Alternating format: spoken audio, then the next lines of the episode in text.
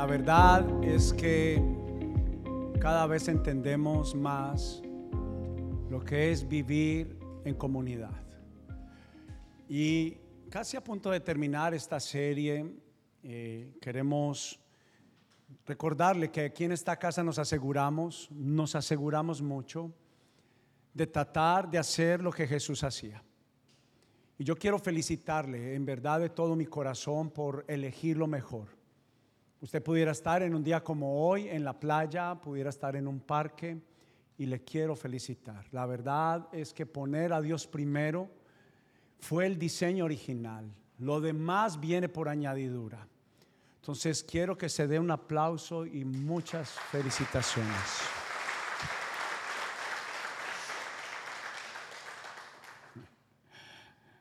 Muy bien.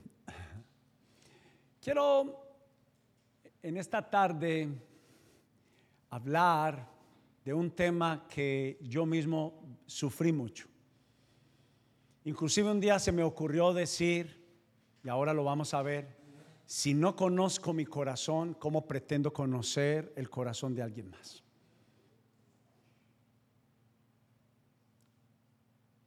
hay algo que nos hace mecánicamente sacar una sugestión, un juicio, por una actitud, por un pensamiento, por un momento. Hay una habilidad que no comprendo de dónde viene, que inmediatamente por un hecho o también por omisión, inmediatamente reaccionamos con una sugestión.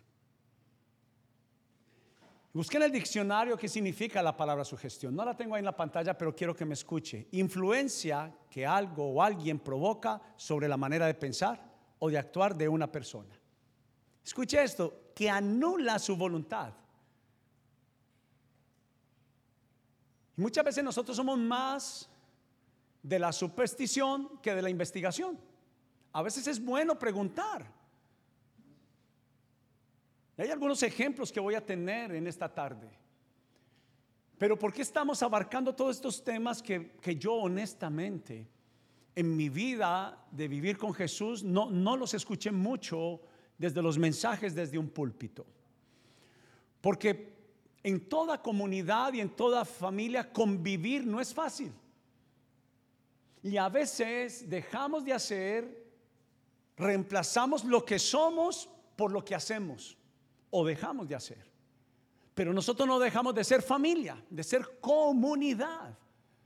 Y no abandonamos, no existe en el vocabulario de Dios abandonar, separarse, divorciarse.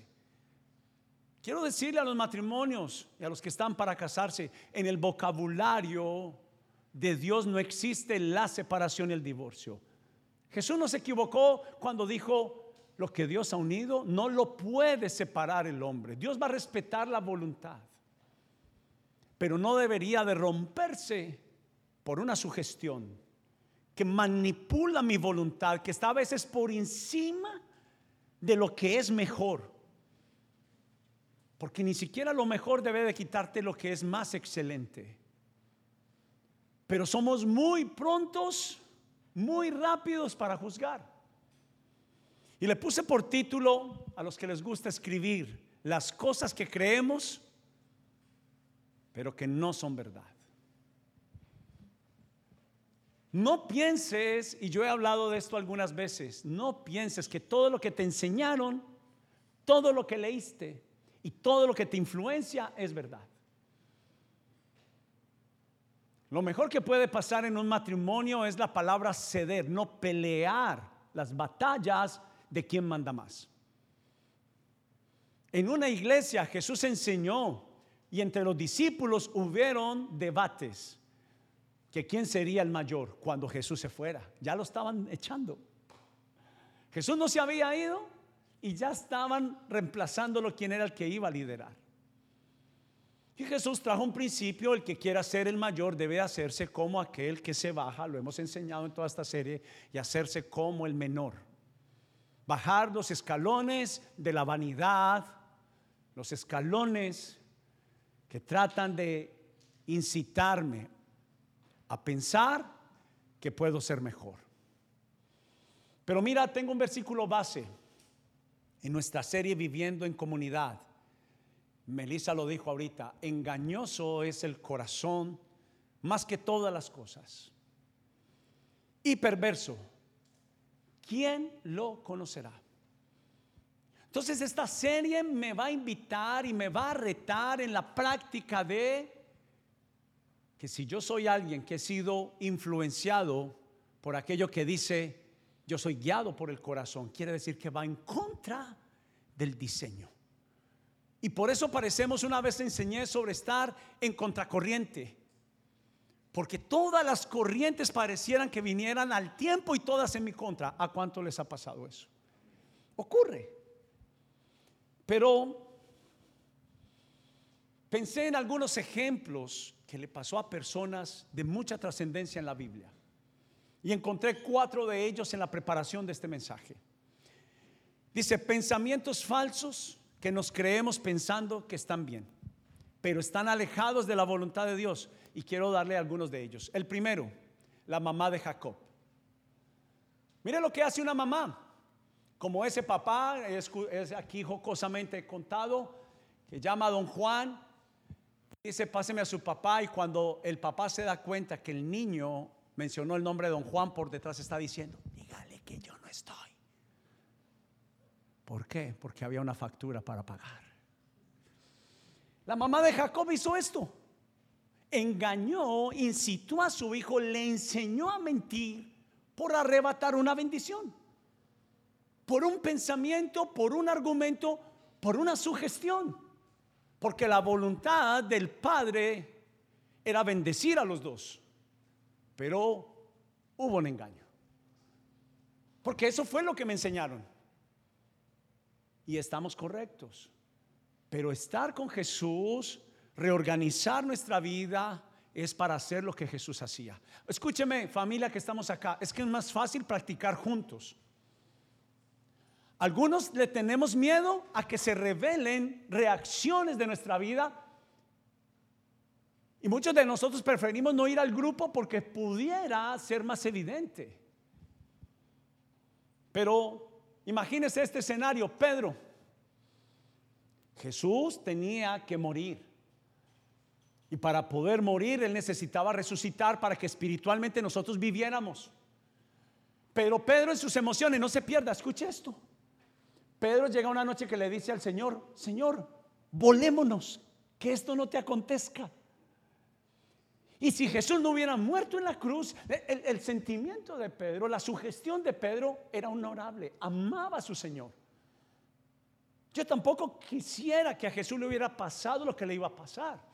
Pero de no haber sido por ese sacrificio, nosotros no pudiéramos estar disfrutando de esta eterna paz que estamos sintiendo como comunidad.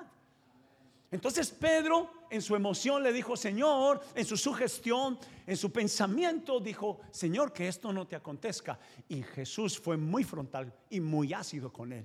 Le dijo, apártate de mí, Satanás. No porque Pedro fuera Satanás, era por los falsos testimonios, la entidad espiritual que estaba hablando a Jesús a través de Pedro. Labán Labán, un engañador, un hombre de negocios que engañaba.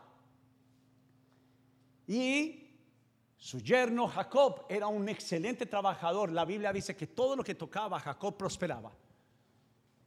Entonces Labán astutamente, bajo su sugestión, engañó el día de la boda y la noche de la luna de miel metió a Fea, ah, perdón, a Lea en el cuarto y cuando Jacob amanece, no estaba su amada Raquel. ¿Por qué? Porque el designio era que para usted tomar una mujer debía de trabajar siete años por el amor de esa persona, darle al suegro el valor de lo que costó al papá el sostenimiento de una hija por siete años. Entonces Labán astutamente dijo, voy por 14. Pero el fruto del engaño sabemos el resultado. Y por último, Jonás en Ninive. ¿Cuántos saben?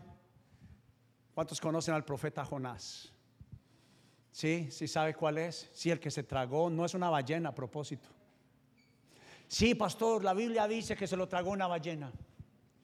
Dice que un gran pez. Suponemos que es una ballena. Pero ¿cuál fue el asunto? Jonás dijo, no lo voy a hacer. Yo sé que Dios lo va a perdonar y ellos merecen el fuego de Dios, el juicio de Dios. Y muchas veces nosotros pensamos así de otras personas, merecen la justicia divina o la justicia del hombre. Pero vamos a ver cuatro evidencias de lo que experimentamos en nuestros pensamientos. Quiero que le presten mucha atención a esto. Cuatro experiencias. Literalmente usted dice, ¿por qué lucho tanto en algunas áreas de mi vida? Y aún relacionarme me cuesta mucho. Y la primera es son, quiero que lo escriba, argumentos falsos. Cuando tú permites que alguien venga y hable de otra persona, sí o sí, cuando tú abriste la puerta a escuchar, la imagen que tenías empieza a ser defectada. Ya no es la misma imagen porque te afecta lo que esa persona dijo. Entonces mira lo que significa argumentos falsos que es lo que nos creemos. Y es, dice la Biblia en Romanos 12:2, no imiten las conductas ni las costumbres de este mundo. No acepte escuchar todo. Cuando le vengan a hablar de alguien, dígale, para, para, para, yo quiero escucharlo de la misma persona. No acepto juicios de terceros. No acepto que hables de mi esposa. No acepto que hables de un hermano de quien tengo una muy buena imagen. Si tienes algún asunto, ve y restáurate. No hables de mi iglesia, no hables de mi pastor. Ve y habla con el pastor si tienes un asunto de algo que él dijo. Más bien dejen que Dios los transforme en personas nuevas al cambiarles la sugestión, la manera de pensar. Entonces aprenderán a conocer la voluntad de Dios para ustedes, la cual tiene un excelente resultado, que es buena, agradable y perfecta.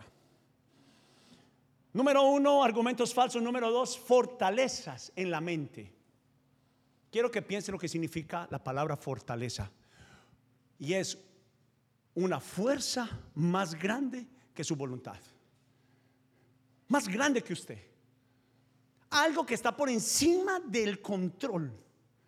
Que te hace, te seduce y te hace reaccionar muchas veces con tristeza, con dolor, con mucho enojo o con mucha frustración.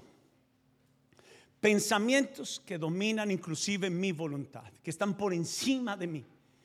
Y mira lo que dice la Biblia. El apóstol Pablo escribe las siguientes cosas. Dice, no somos, perdón, somos humanos, pero no luchamos como lo hacen los humanos. ¿Sabe contra qué luchamos nosotros?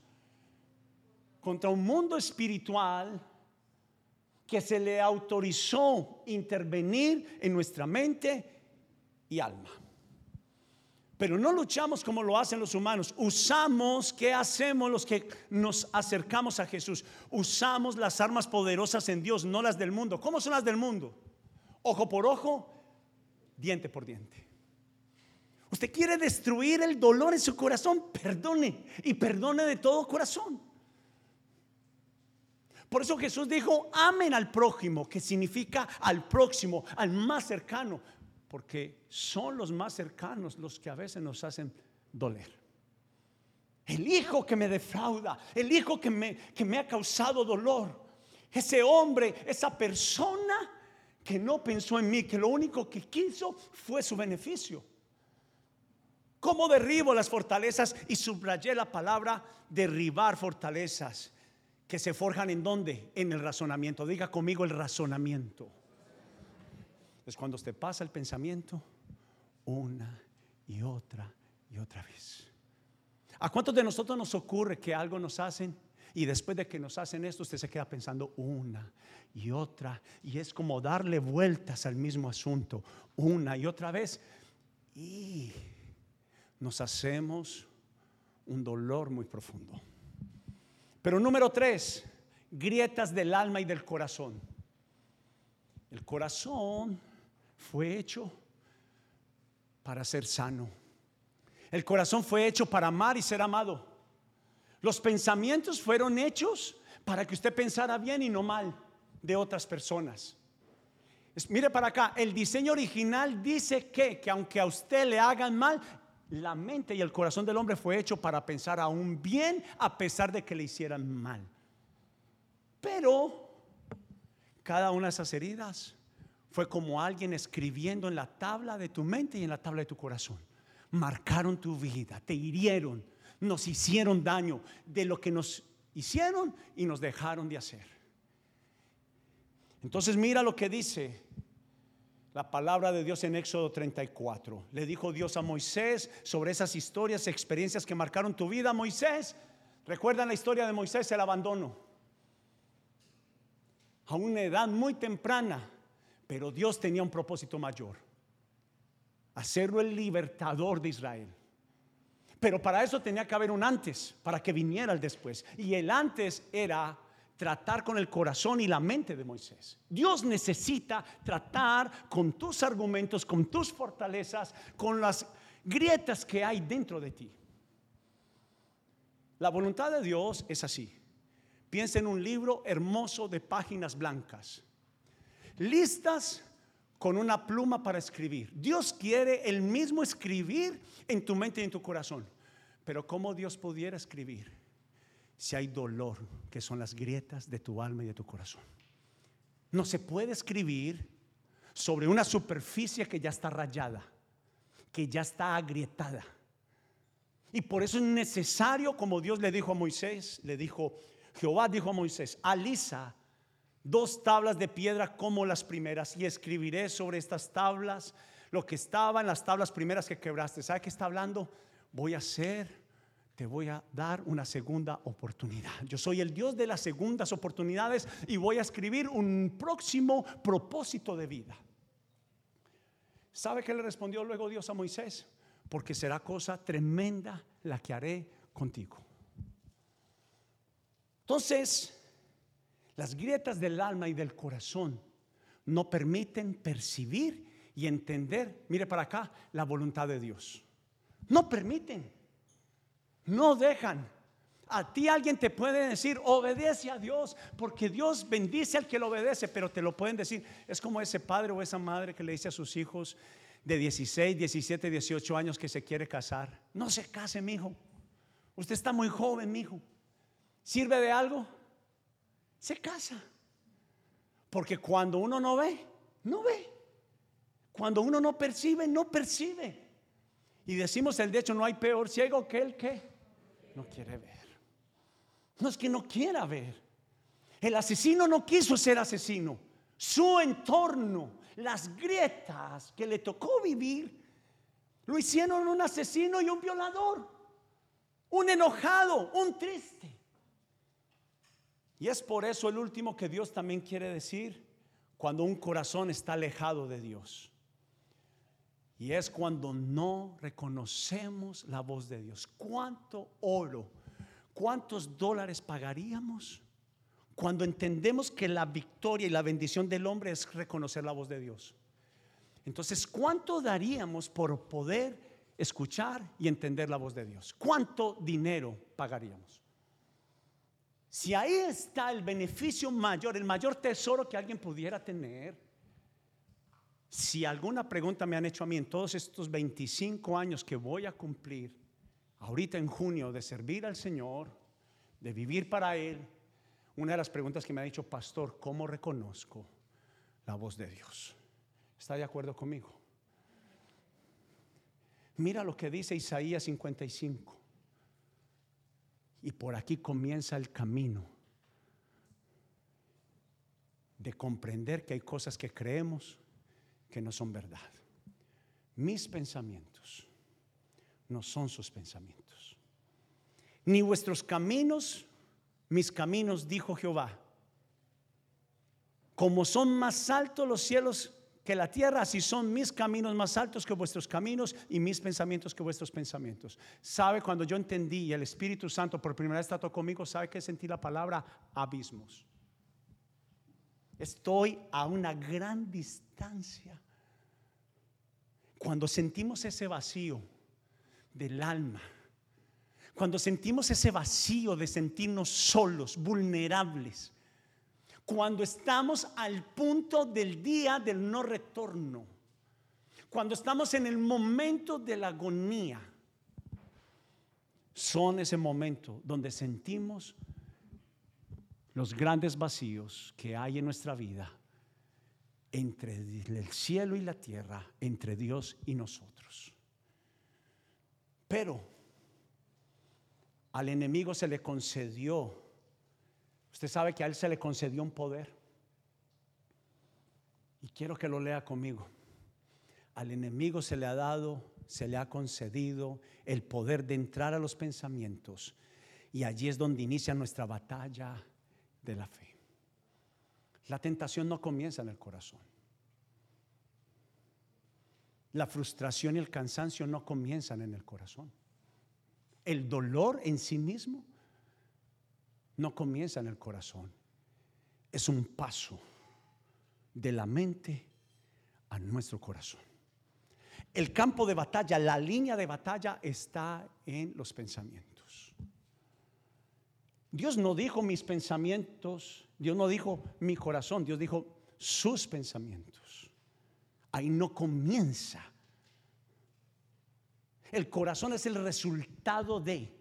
Jesús dijo las siguientes palabras, no se pierda esto, Jesús dijo lo siguiente, las guerras, los adulterios, los abusos, el resultado está en el corazón, pero inician con estos cuatro flagelos, argumentos falsos, fortalezas en la mente, grietas del alma y del corazón y un corazón alejado de Dios. Podemos decir que creemos. Es como un matrimonio, cuántas veces y cuántas veces necesiten. Uno puede estar casado en la misma casa, en el mismo cuarto, en la misma cama, pero tan separado como se puede. Lo mismo nos pasa a nosotros. Creemos que con solo decir que por creer somos, y al somos hay una gran distancia. Pero al enemigo has luchado, escúchame, con una batalla invisible que la Biblia lo narra de la siguiente manera. ¿Sabes qué dice? Su lucha no es contra personas. No es contra esa suegra. No es contra ese jefe. Y, literalmente se lo digo, yo tenía una muy mala relación con mi suegra. Hoy en día es mi mamá. No solamente me hace frijoles, se viene a 50 minutos, casi una hora desde su casa. A mi esposa no le gustan los frijoles. Viene y me los hace a mí. Y honestamente tiene que ver con que mi suegra venció, yo vencí por medio de Jesús. ¿Se imagina lo que pasa que a veces queremos mitigar, esconder? Es la mamá de mi esposa. Y mi esposa estaba en la mitad de una guerra, de una fortaleza que dos lados empujaban o jalaban y estaban en guerra. Y así nos pasa en nuestra familia. Y así a veces pasa dentro de las comunidades. Y se rompen porque cada uno está jalando pensando que es la persona. Y son temas como las que estoy mencionando en esta tarde. Argumentos falsos, fortalezas que alguien es como, piense, en que alguien viene y cada palabra que te dijeron es una gran cuerda, un gran lazo. Te atan, te atan y no te dejan caminar. Por eso Dios le dijo a Moisés, prepárate, prepárate. Habla de una pre, mira la palabra preparación, es un pre, un antes para la acción. Y muchos de nosotros necesitamos, que no entendemos que es ese momento de preparación, es el momento del dolor. Sí, pero es el momento de la mejor oportunidad para la sanidad. Es el momento donde me encuentro sin dinero, pero es el momento para depender de Dios y ver la verdadera prosperidad que se mantiene y en ascenso. Pero déjeme leer también este resumen. Léalo conmigo. El noveno mandamiento dice, ¿quién no ha pecado en esto? Si alguno no ha pecado en esto, venga, yo oro por usted. Dice, no des falso testimonio. Sacado de una sugestión, de una percepción. La Biblia dice, el que juzgue será juzgado y el que critique será criticado. La ley de la siembra y la cosecha. Dice, el noveno mandamiento dice, no des falso testimonio. Esto no es solo para nuestras palabras, también es para nuestros pensamientos. En esta enseñanza aprendemos sobre una de las prácticas fundamentales para las relaciones emocionalmente saludables, la necesidad de dejar de leer la mente y comenzar a aclarar las expectativas. No trates de leer el corazón de las personas. Mire para acá su papá. Si no conoces tu corazón, no trates de entrar en la cabeza de alguien. No eres Dios. Yo no soy Dios. Si algún acto debería de pasar de esta serie Vivir en Comunidad, es que te garantizo, te doy por adelantado, te consigno, te deposito de por sí, voy a decir algo que no te va a gustar. Una actitud o algo que dejé de hacer.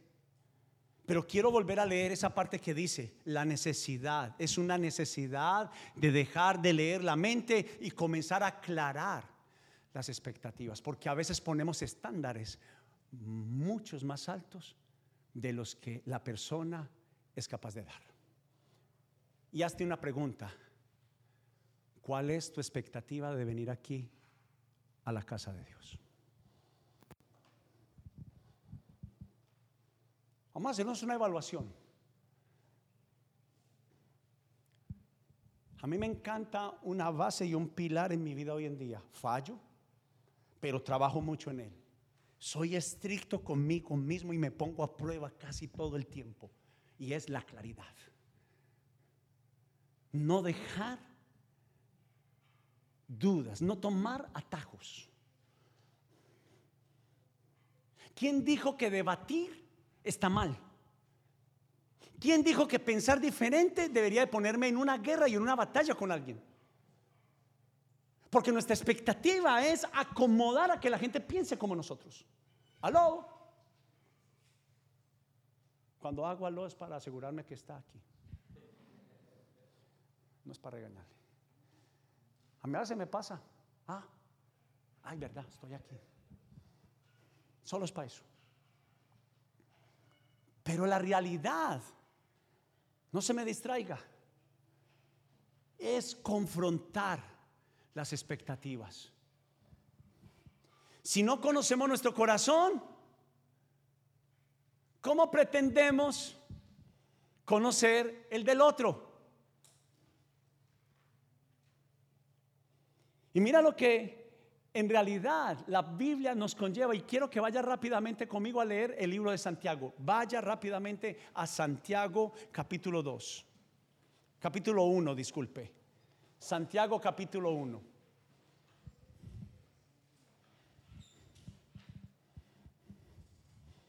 Siempre me gusta decirlo.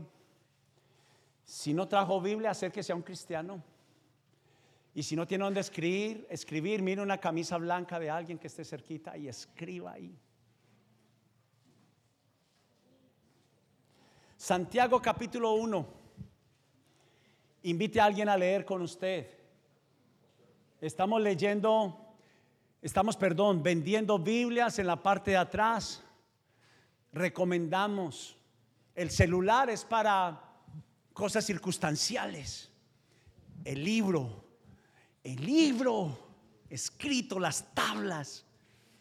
Santiago capítulo 1 está casi al final de la Biblia, versículo 19. ¿Está conmigo? Si no, solo escúcheme, pero quiero que todos estén leyendo o escuchando. Escúcheme, escúcheme, escuche la palabra de Dios. aquiete sus pensamientos. La Biblia se lee con cinco segundos de aquietarse. Y si toca parar porque algo que leíste te fuiste para Júpiter, regresas a la tierra. Y vuelves a leer. No hay problema. No pases del arco. Y vamos a leer. Mis amados hermanos, quiero que entiendan los siguientes. Todos ustedes, nótese la palabra, deben de ser rápidos para escuchar, lentos para hablar y lentos para enojarse. Levante su mano derecha conmigo. Lentos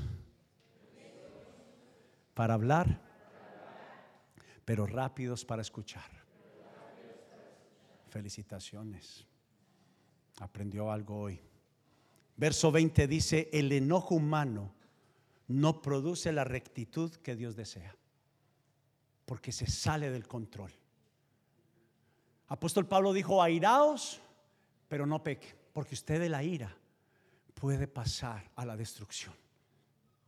Lentos para sugestionar, para juzgar. Versículo 21 dice, así que quien de su vida, así que quiten, perdón, de su vida todo lo malo y lo sucio, acepten con humildad la palabra de Dios, que es la instrucción que la palabra de Dios les ha sido sembrada en el corazón porque tienen el poder para salvar su alma. Verso 22 dice, solo, no solo escuchen la palabra de Dios, tienen que ponerla en práctica. No solamente sean oidores, sino que la otra versión dice sean hacedores. De lo contrario, solamente se engañan a sí mismos. Pues si escuchas la palabra, pero no la obedeces, eso es lo que enseñamos los grupos evidencias, a practicarla. ¿Cómo lo hacemos? Grupos evidencias. Entonces dice, se engañan a sí mismos. Pues si escuchas la palabra pero no la obedeces, sería como ver tu cara en un espejo. Te ves a ti mismo, luego te alejas y te olvidas cómo eres. Así es muchas veces cuando leemos la Biblia, ¿sí o no? Pastor, qué mensaje tan bueno. ¿Y de qué hablé? Poderoso ese mensaje, pastor. Dime el versículo central. A todos nos ha pasado. A mí me ha pasado. Poderosa esa palabra. ¿Y de qué fue que habló? Así pasa. Nos vemos en el espejo.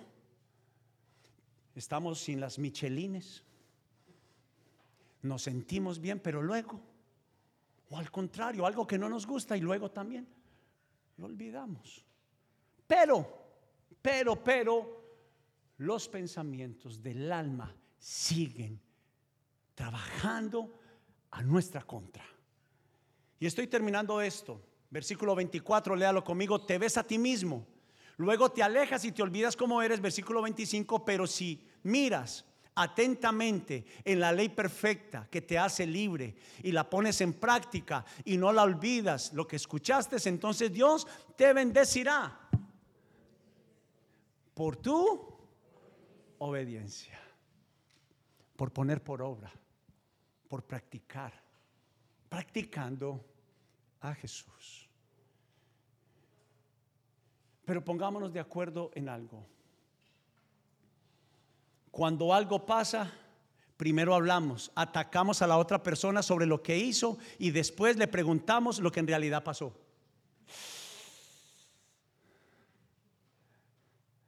Las expectativas tienen que ser confrontadas. Matrimonios, padres, ¿cuál es la expectativa? Hijos, ¿cuál es la expectativa que tienes de tu padre y de tu madre? Porque esa rebeldía y ese corazón entristecido y ese silencio tiene que ver que hay algo que esperaba que no ha sido suplido. Tenemos que examinarnos. Pero lo quiero volver a pasar, quiero volver a repasar eso. Cuando algo pasa, primero hablamos y luego analizamos. Sugestión, de una vez mecanizamos un juicio, pero no consultamos. La palabra consulta, consultar, para poder sacar una unas hipótesis y de las hipótesis sacar unas conclusiones y de las conclusiones de la investigación poder decir, este es el efecto. ¿Y sabe que aprendí a hacer esto? Primero a pensar bien antes de pensar mal. Tal vez no era su día. Tal vez, como alguien que nos contaba ayer, que no sabe inglés y a todo contestó yes. Y casi saca el, pandero y cantaba aleluya. Y lo que le estaban diciendo era que un familiar se había muerto.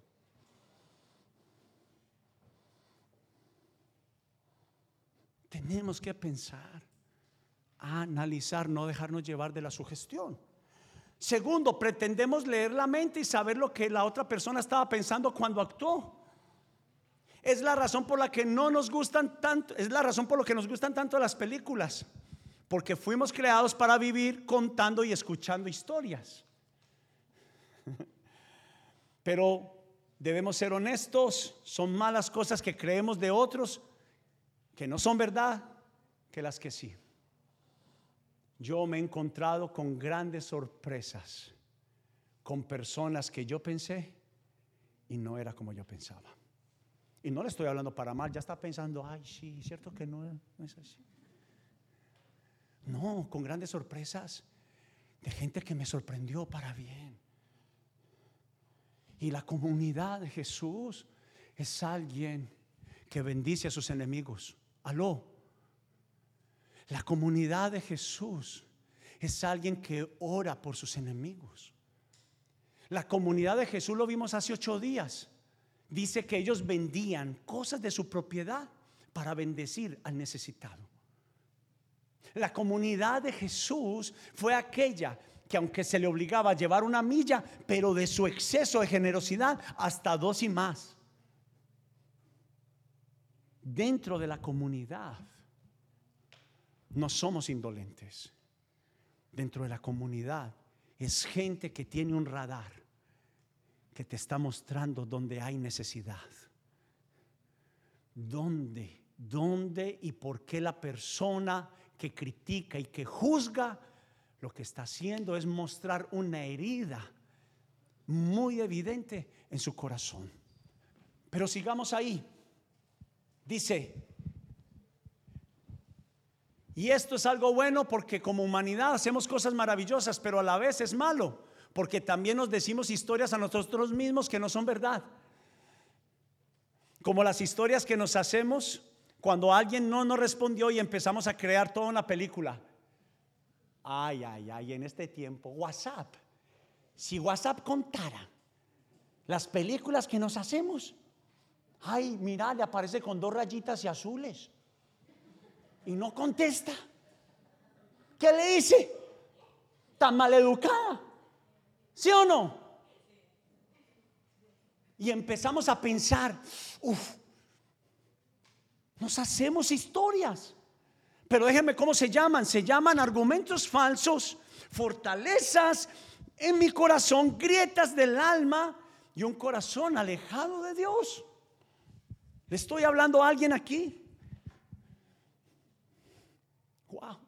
Esto va a traer sanidad porque antes de juzgar tengo que pensar bien. El diseño, cuando Dios creó la mente y el corazón del ser humano, no era alguien que juzgaba, era alguien que entendía. Aló. Entre Adán y Eva no sucedía así. Había comprensión. No se sacaban las pistolas automáticas de un cañón. Pero tres cañones señalándome a mí. La actitud de alguien que camina con Jesús es que primero se examina antes de juzgar. Y en la comunidad que estamos pretendiendo tener en Casa Evidencias, que no es sino una comunidad de educación, queremos que cada uno pueda vivir en comunidad. Y queremos tener relaciones sanas. Debemos de parar de leer la mente de otro. Debemos aclarar las expectativas no habladas y escuchar más lentos para hablar, pero prontos. Llévese solo ese ejercicio hoy. rápidos para escuchar, pero lentos para darle poder a nuestros pensamientos. Voy a la mitad, mucho.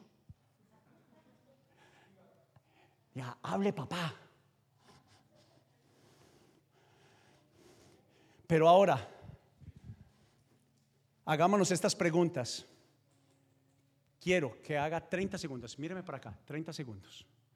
Trate de recordar el caso más brutal que ha tenido por lo menos en la memoria reciente. Trate, trate, trate. 30 segundos. Vamos, vamos. Hagámonos hoy un ejercicio.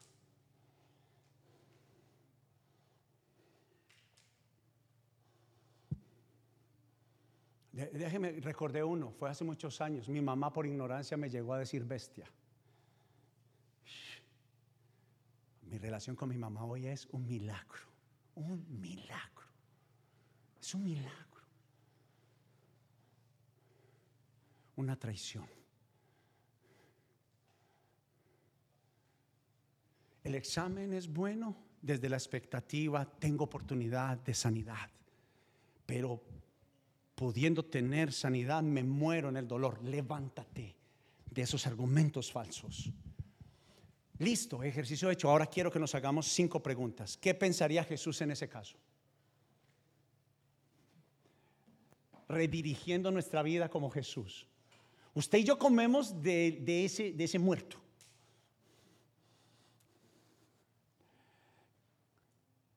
De eso que decimos, y lo hemos dicho aquí también jocosamente, Señor, ¿te lo llevas o te lo mando? Número dos, ¿qué diría Jesús de lo que estoy pensando?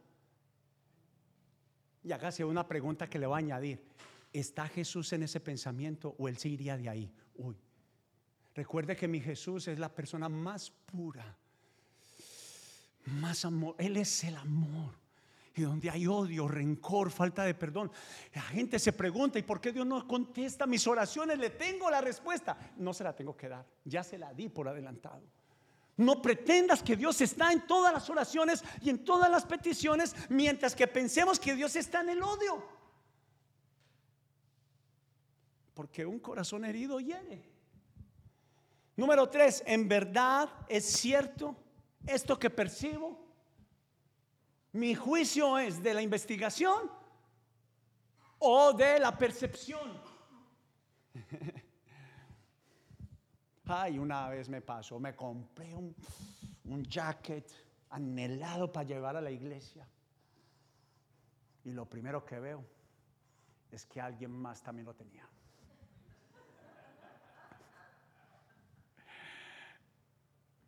Y Dios trató con mi humildad. Mira lo que hace una percepción. Quería robar mi adoración. Familia, antes de salir de la casa, aun cuando pelee, Dios no tiene la culpa de que usted pelee con su suegra, con su esposa. No deje de venir a la iglesia. Si alguien te llamó para algo malo, ven juntos. El Señor te va a restaurar. Quiero que se haga esta cuarta pregunta. ¿No será que en realidad tal vez no es así como mi mente me quiere hacer pensar?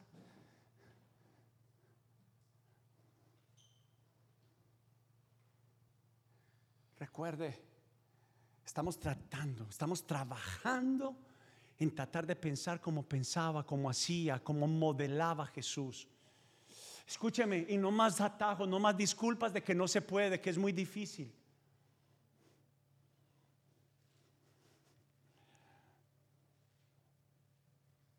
Pero si Jesús dijo, hazlo es porque podíamos hacerlo. Y una última pregunta, ¿lo que estoy pensando nace de la sugestión o de la investigación? ¿Tomaste tiempo para preguntarle a esa persona? Dos habilidades que necesitamos cultivar en nuestra iglesia y en nuestros grupos evidencias para vivir en una comunidad saludable. Diez minutos y terminamos. Número uno, por favor, como un título de página principal en el New York Times, deje de leer la mente de otros. Ay, seguramente le gusta el Medellín. Está de azul y de rojo y azul. Usted no sabe, puedo ser de Costa Rica, amigo. Pura vida. Los amigos de Costa Rica. Un aplauso a la familia de Costa Rica, Ronald, María y Lisa. Y yo he pensado tanto en Exxon y Carla.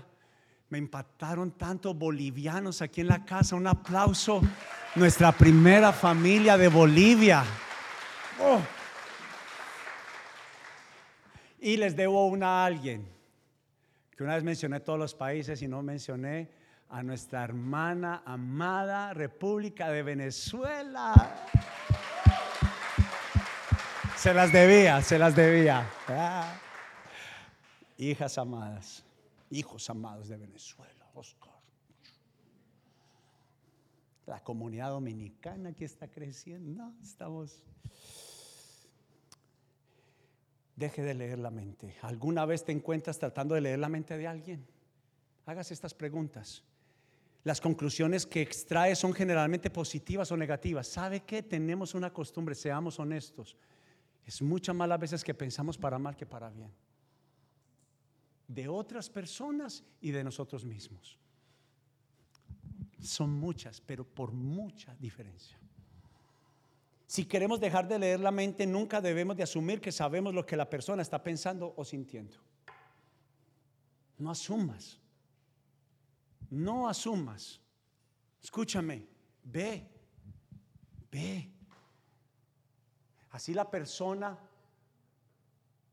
pudiera ser que sabes que te va a responder mal, pero ve. Quiero que vayas. No te quedes más así. Es tiempo de dejar las muletas del alma. Aló. Sentí al Espíritu Santo en esto. ¡Ey! Suelta las muletas del alma y ve. Ve. Tienes que mirar a los ojos y decir, quiero soltar. Y estas eran mis expectativas y necesito perdonarte y pedirte perdón. Porque te juzgué, porque vinieron pensamientos argumentos falsos, pero ya no más acariciando el dolor, durmiendo con el enemigo. Es hora de salir por la sanidad que Jesús le dijo al paralítico, anda y crea a Dios. Y la Biblia dice que él dejó su camilla y se levantó para dar gloria a Jesucristo, Hijo de Dios. Deja de leer la mente de otros. Número dos, clasificar las expectativas. Estoy finalizando.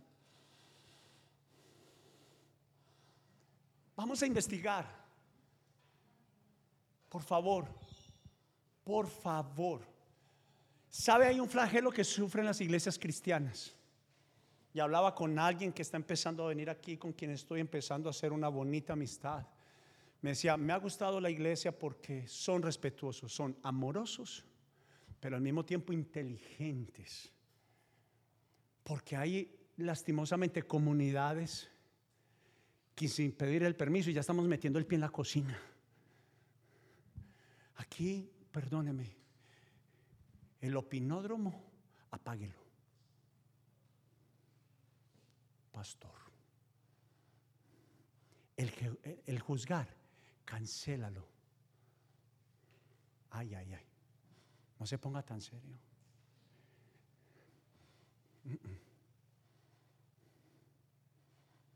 Bendice.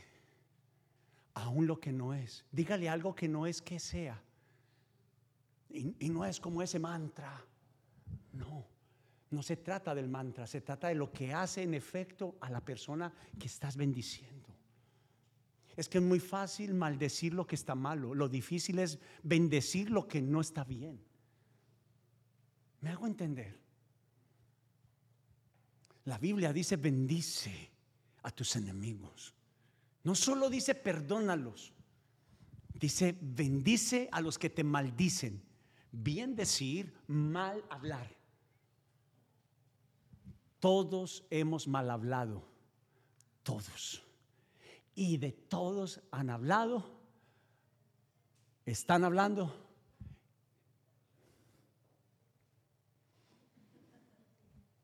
no hay nada que hacer. Van a hablar mal de ti, de mí. ¿Sabe qué yo le digo a la gente? Piel de rinoceronte, hágale. ¿Y sabe qué es la piel de rinoceronte? El amor de Jesús, que sobrepasa toda ofensa. Y quiero ir finalizando diciendo esto. Perdón no es igual a confianza. Venga para acá. Sentí que se me fue por allá. Venga, acérquese que le voy a contar algo a usted que se le quiere gratis.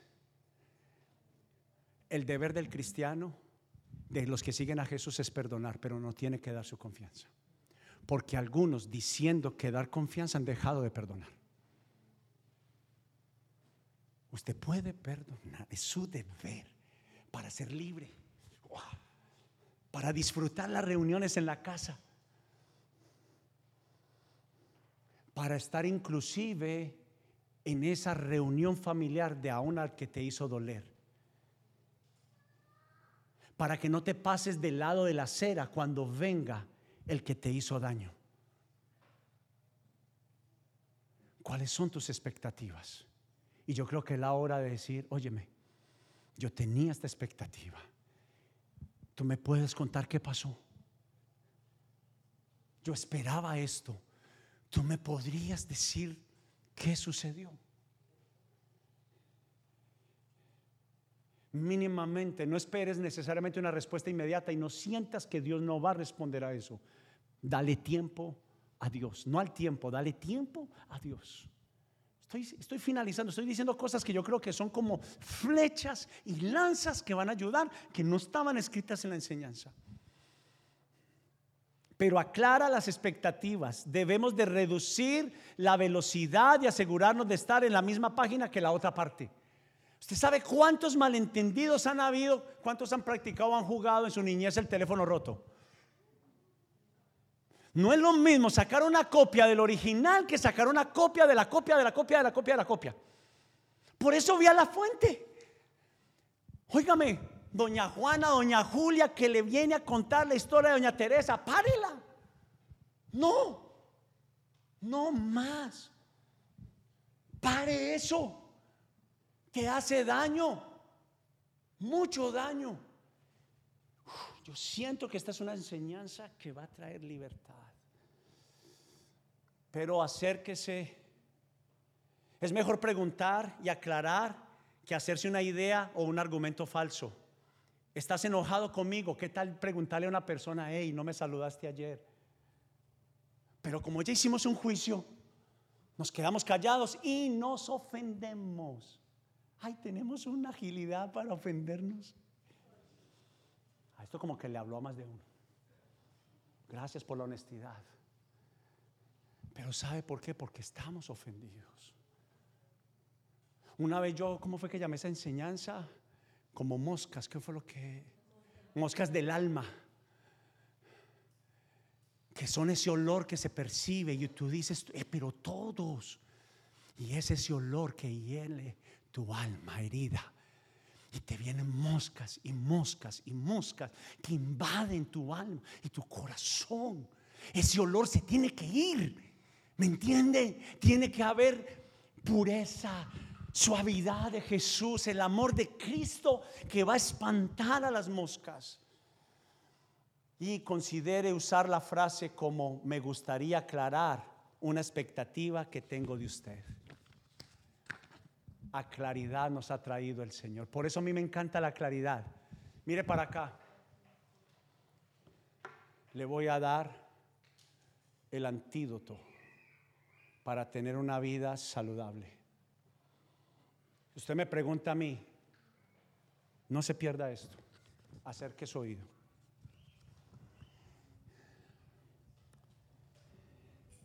¿Dónde está la mayor batalla del ser humano?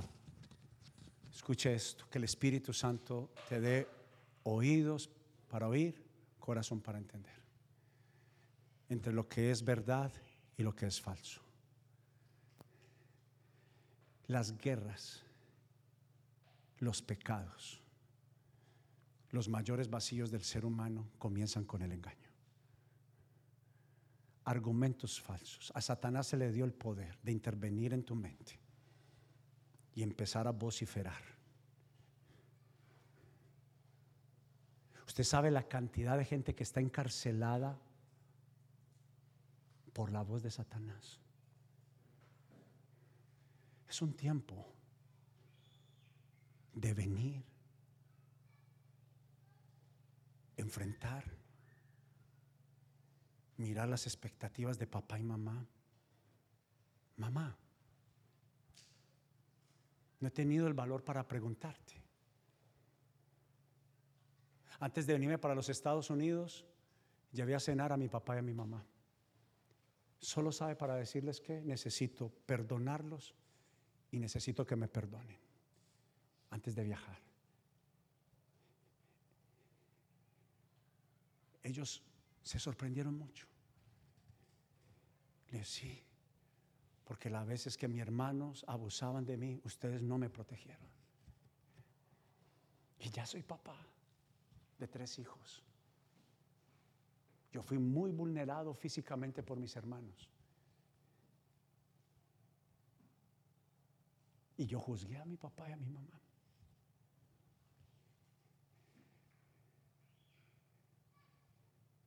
Claro que yo sé que es una gran guerra.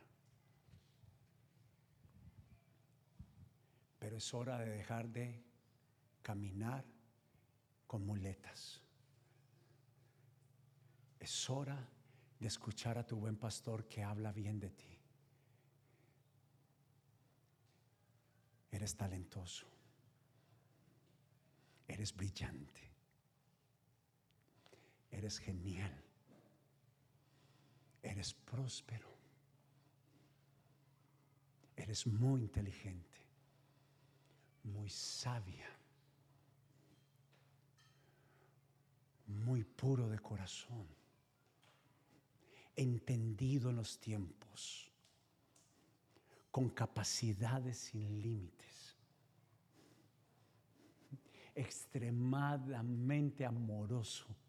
¿Sabe a quién le dice él eso? A los que más manifiestan odio. Porque Dios no ve lo que ve el hombre, Dios ve al corazón. Él es el único que es capaz de intervenir, sacudir al mismo infierno, romper el corazón más endurecido y decirle te amo.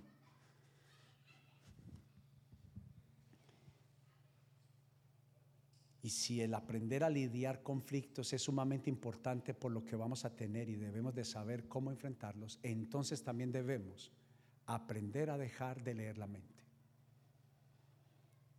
Aclarar las expectativas porque somos seres humanos. Siempre nos estamos contando historias a nosotros mismos. Pero debemos de asegurarnos que no estamos contando la historia que sí es verdad y no una que nos estamos inventando. Dale un fuerte aplauso a la palabra de Dios.